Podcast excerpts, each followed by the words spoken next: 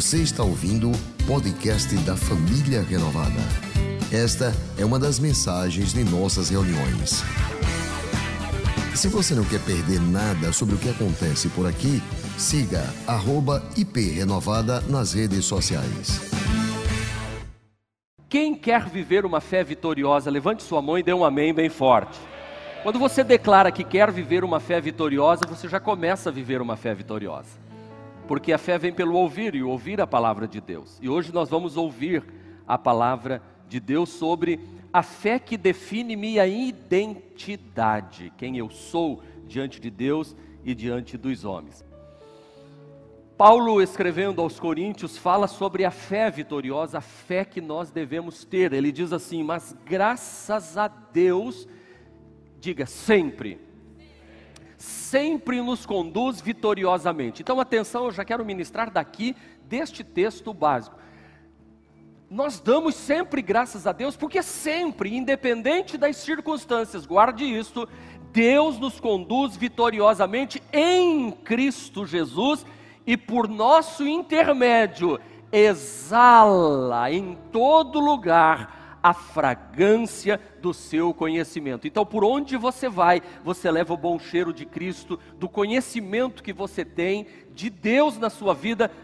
Sua vida não é determinada pelas circunstâncias. Porque às vezes fala-se de fé vitoriosa, pensas que é não ficar doente, ficar rico, não tropeçar, não torcer o pé, não cair, não ter depressão, não ter aqueles dias maus. Não, não, não, fé vitoriosa não é isso não.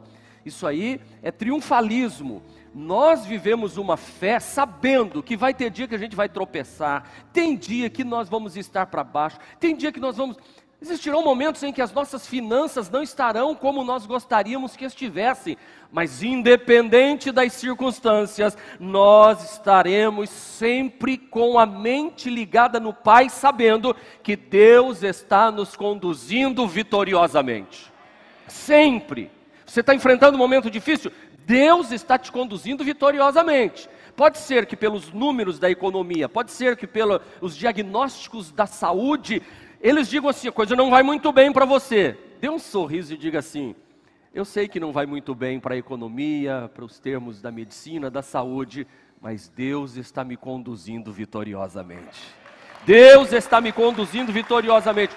E então eu acordo pela manhã sabendo que por onde eu vou, e todo mundo vai dizer assim: como é que você consegue manter essa paz, essa serenidade? Como é que você consegue manter essa estabilidade no momento de turbulência?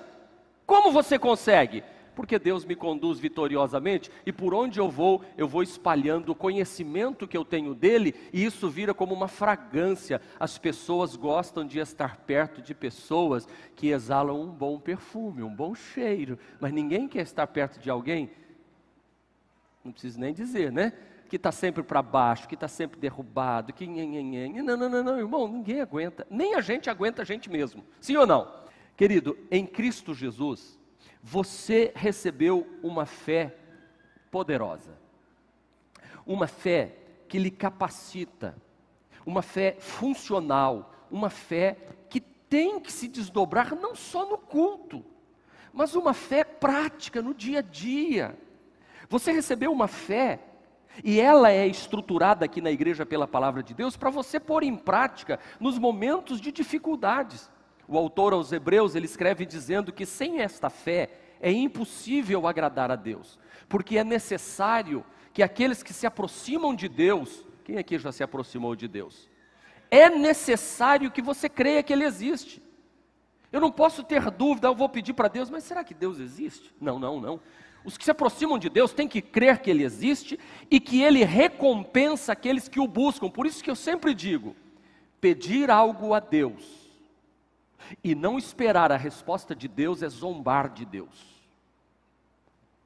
Pedir algo a Deus e não esperar uma resposta de Deus é zombar de Deus. Quando você orar e disser assim, Deus, eu estou diante deste quadro e eu não sei como eu vou lidar com ele. E eu peço que o Senhor me ajude, me dando forças, me dando capacidade de vencer. E eu sei que isso vai acontecer a partir deste momento em nome de Jesus. Você sai dali já sabendo que o Espírito Santo já está trabalhando na sua vida, que Deus já está trabalhando. Agora, se você sai dali e diz assim, é, eu continuo derrotado, acabou de fazer uma oração e diz, não, minha vida vai dar errado, não dá certo, eu não vou conseguir. Queridos, isso não pode acontecer, porque você vai estar zombando de Deus. Quando você estiver olhando para a sua vida somente na ótica humana, você vai estar olhando do lado errado. Mas quando você, pela fé, começar a ver o outro lado que Deus está fazendo, você vai olhar para trás e vai dizer: Deus foi maravilhoso para comigo naquele momento de dor que eu não entendia. Deus estava trabalhando o meu caráter, Deus estava trabalhando a minha maneira de ser, Deus estava trabalhando as minhas emoções, Deus estava trabalhando para mudar, me cortando, me podando, mostrando que eu não sou o que eu pensava que eu era era e que eu sou aquilo que eu pensava que eu não era, e Deus trabalhou na minha vida e agora se descortina um cenário maravilhoso. A Bíblia Sagrada nos diz que os planos de Deus são mais altos, são mais sublimes, são mais tremendos do que os nossos planos. Por mais que eu faça planos, por mais que eu imagine, por mais que eu ore, por mais que eu peça, por mais que eu ache que eu saiba o que é melhor para mim, a Bíblia diz que Deus vai fazer infinitamente mais do do que tudo que pedimos ou pensamos, segundo o poder que atua em nós. E a fé é deixar Deus atuar em nós. A fé que nós temos, meus irmãos, não pode se basear em sabedoria humana, mas no poder de Deus. A fé que nós temos, por favor, você não pode dizer assim, não, aqui na Renovada está tudo bem, o pastor Marcos, ele sempre dá um jeitinho. Pastor Marcos, não faça isso, pelo amor de nosso Senhor Jesus Cristo. Porque se esta igreja chegou onde chegou, é porque eu e a pastora, quando nos casamos, primeira coisa que nós fizemos depois de estarmos casados e sozinhos num quarto, foi dobrar os joelhos e orar e dizer: Deus, daqui para frente, o Senhor vai comandar a nossa vida e o Senhor vai cuidar de nossos filhos. O Senhor será o Senhor da nossa vida. Não tem sido fácil ao longo desses 30 anos, mas o Senhor tem nos dado a vitória, o Senhor tem nos conduzido de forma especial. Por quê? Se hoje estamos aqui, não é pela sabedoria do pastor Marcos da pastora Cláudia, mas é no poder de Deus. A fé que vocês têm deve estar baseada não na sabedoria humana, mas no poder de Deus. Então não fique narcisista.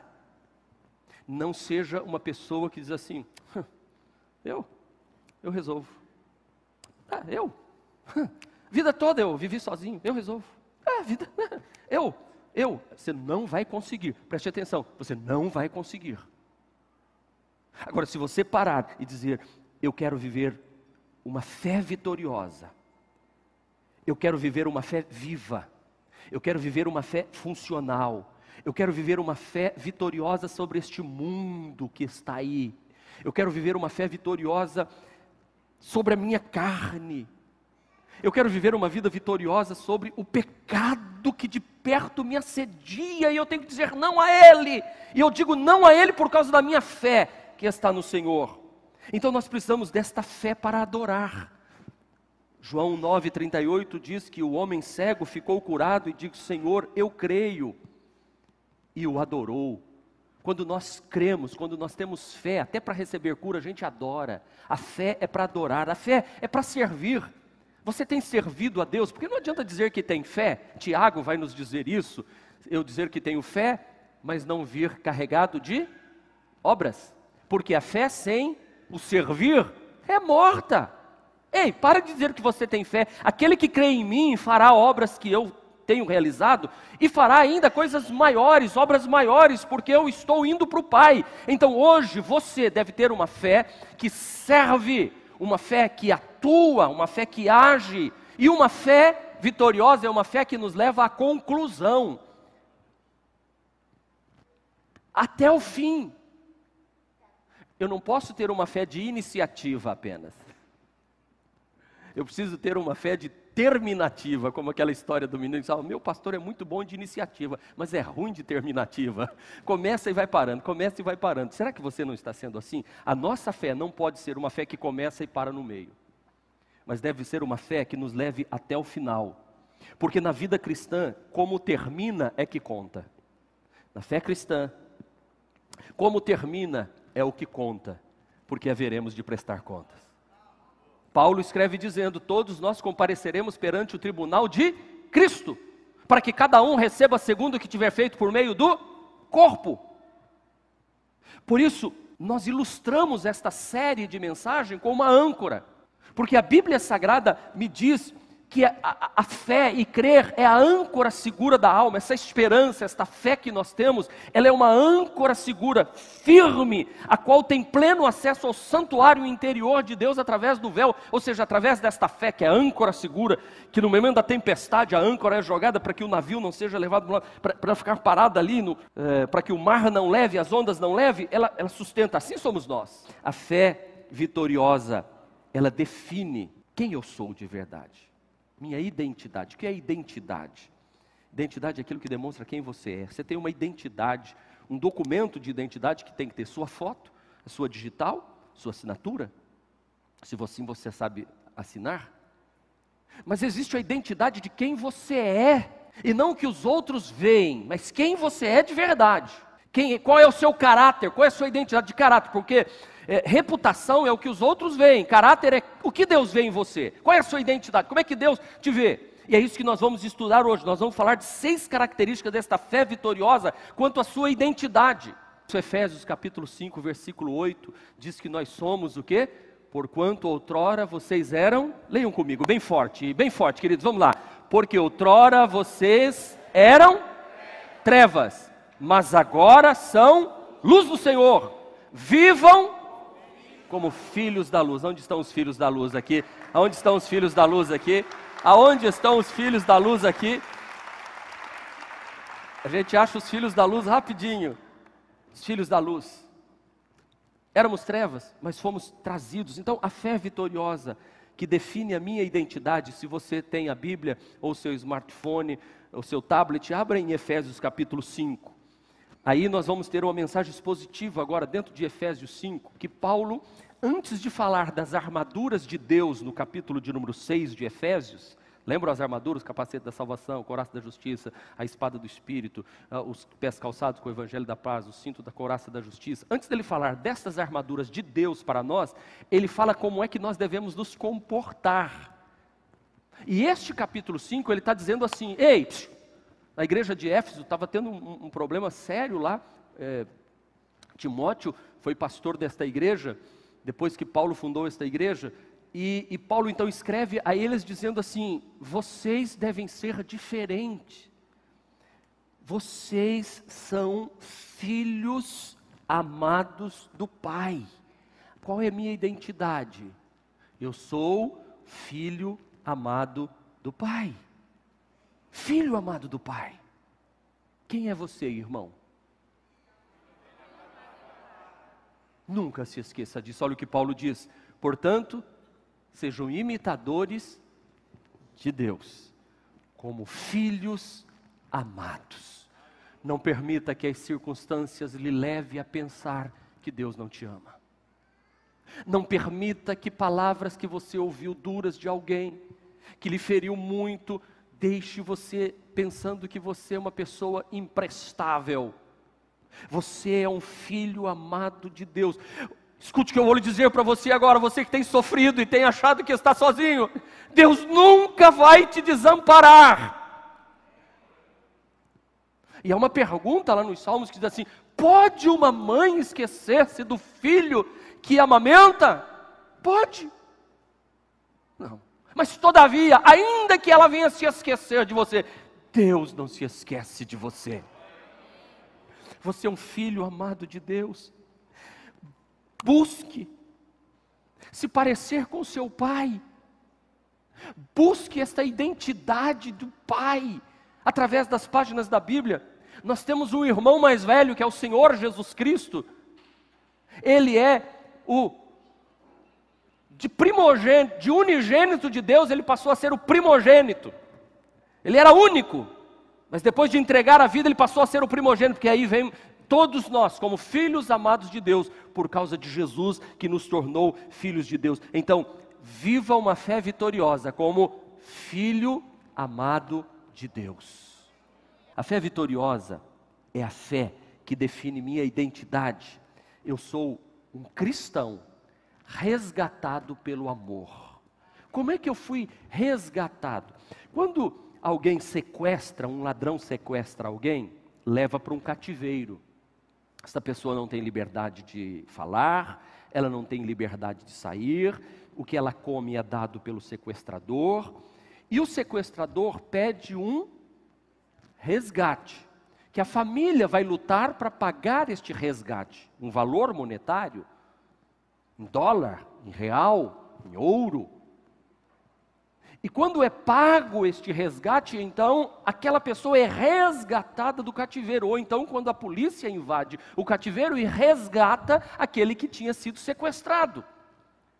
Nós, como filhos amados de Deus, deixamos lá no jardim do Éden e fomos pelo engano da serpente, do diabo. E então o diabo sequestrou, trouxe para si. E começou a então a ditar tudo na nossa vida como escravos.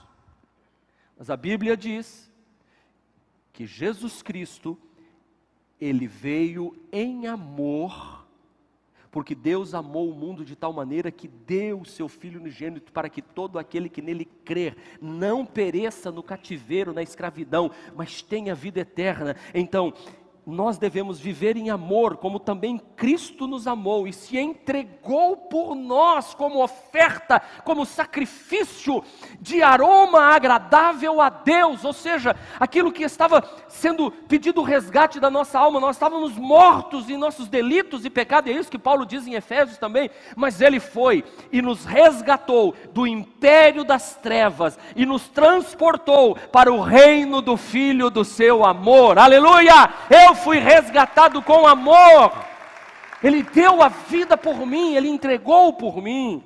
Nós estávamos perdidos, nós estávamos na, nas garras, mas fomos resgatados. Então, ei, seja grato. Seja grato. Seja agradecido a Deus. Viva uma vida que, que honre esse amor derramado sobre, a sua, sobre você. Você foi resgatado com amor. Terceiro, a fé vitoriosa é a fé que define minha identidade, quem eu sou. Eu sou um santo regenerado e grato para a glória de Deus. Olha o que Paulo diz, ele está dizendo tudo isso aos Efésios, viu?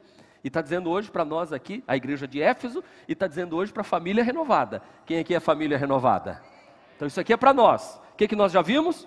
Nós somos filhos amados. A minha fé, fé, fé. Eu preciso de fé para saber que eu sou um filho. Segundo, eu preciso de fé para saber que eu fui resgatado com Amor, pelo amor. Terceiro, eu preciso de fé.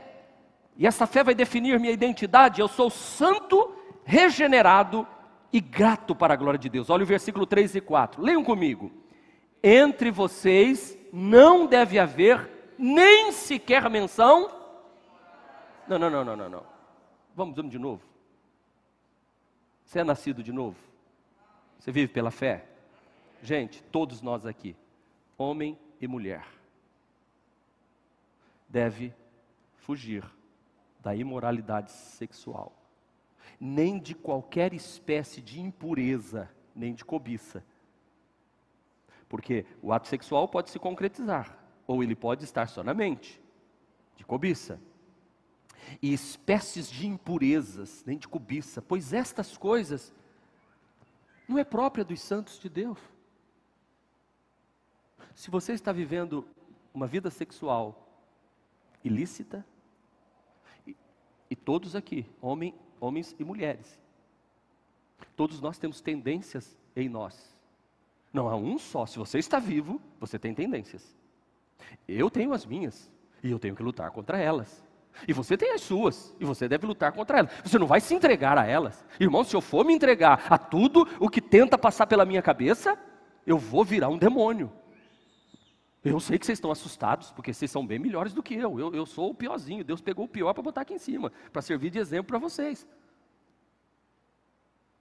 E eu falo isso na frente da minha esposa, dos meus filhos e dos meus netos que vão crescer aqui. Porque eles também, eles também têm, têm raiz. E tem que tomar cuidado, e tem, e tem que frear, e tem que dizer não, e tem que dizer afasta, tem que dizer não, não, não, não, não, não, porque os pensamentos podem vir. Mas assim como eles vêm, eles têm que ir. Eu não posso deixar que eles façam ninho aqui em cima. Já pensou? se todo mundo aqui for dar vazão, ah, mas eu tenho essa vontade, ora, segura.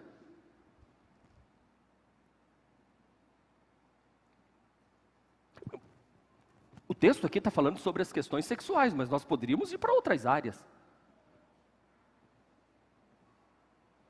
Uma maletinha de dólar, assim, daquela assim, gente, aquele cheiro. Já sentiu o cheiro de dólar? Dólar novo. É como o real novo também. Quem já viu nota de 200 dólares? De 200 dólares. Oh, 200 Não, não, não. De 200 reais que saiu agora, né?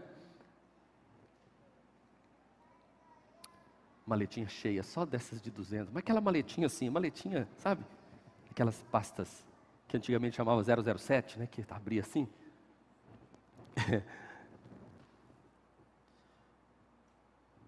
Aí você não sabe nem o que fazer com aquilo, só para guardar no guarda-roupa e dizer assim: não, eu tenho. Não tem isso? Ah, vocês são mais santos que eu, esqueci. Verdade, só, só eu que tenho esse espírito. De vez em quando eu tenho que falar, para de pensar nisso, pastor, o que é isso? Para com um negócio desse. Vamos continuar com o texto para eu não ir muito longe? Pois essas coisas não são próprias para os santos, essas coisas que eu falei. Não haja obscenidade, nem conversas tolas, nem gracejos. O que é gracejo imoral? Não faz, mas fica com rolando lero. Gracejinho imoral, olharzinho imoral, cheio de cobiça, cheio de gracejos, obscenidades, conversas tolas, imorais, que são inconvenientes. Mas ao invés disso, ao invés de pensar isso, dê graças a Deus, eu fui resgatado de tudo isso. Eu vivi assim. Irmãos, e posso dizer uma coisa para vocês: ninguém se sinta aqui dentro culpado para dizer, puxa, por que, que eu tinha que vir aqui hoje? Não. Todos nós estamos aqui buscando uma fé vitoriosa, lembrando que nós somos filhos amados de Deus, que nós somos resgatados pelo sangue de Jesus e por amor, que o Senhor está trabalhando na nossa vida de forma especial. Então eu sou um santo em processo de santificação, porque eu vou lutar contra aquilo que eu era e eu vou agora me esforçar para viver uma vida e eu vou tropeçar aqui e acolá, eu vou ter falhas aqui e acolá, mas uma coisa é errar, outra coisa é permanecer no erro, uma coisa é errar, outra coisa é querer mudar a natureza das coisas, uma coisa é errar, a outra coisa é querer que o mundo mude para ser do jeito que eu quero e do jeito que eu penso. Então, fuja disso. A fé vitoriosa define que define a minha identidade qual é a minha identidade? De servo fiel e obediente ao Senhor. Olha o que Paulo diz agora. Porque vocês podem estar certos disto. A coisa vai apertar aqui, viu, gente? Nenhum imoral, nem impuro, nem ganancioso, que é idólatra, tem herança no reino de Cristo e de Deus. Ninguém se, os engane. Ninguém venha com a pregação mais açucarada e aliviada para você. Ninguém te engane com palavras tolas, pois é por causa dessas coisas que a ira de Deus vem sobre os que vivem na desobediência. Ai, doeu. Eu gostaria de levar essa mensagem para um lado bem mais romântico e bonito, mas não dá, gente. Porque dói aqui, tem uma espada na minha cabeça. Enquanto eu prego para vocês, aqui no, na minha mente, eu estou falando e na minha mente está passando filmes na minha cabeça. E eu sei que na sua passa, enquanto eu prego, cada um tem a sua maneira de, de passar na sua mente os, os, o que você viveu, os traumas que você viveu, o que você passou. Você é fruto de tudo ao seu redor e para cada um tem um, uma maneira. Por isso que eu não posso te julgar, querido. Eu não posso te julgar. Você não pode me julgar. Deus nos julga. E a Bíblia diz que ninguém se engane não se enrola, não, porque dessas coisas Deus não se agrada. Deus não quer que você viva dessa forma. A fé vitoriosa é a fé que define minha identidade como discípulo maduro. Versos 10. Vocês perceberam que nós estamos indo versículo por versículo no capítulo 5 de Efésios? Por isso que eu pedi para você deixar aberto. O que é um discípulo maduro?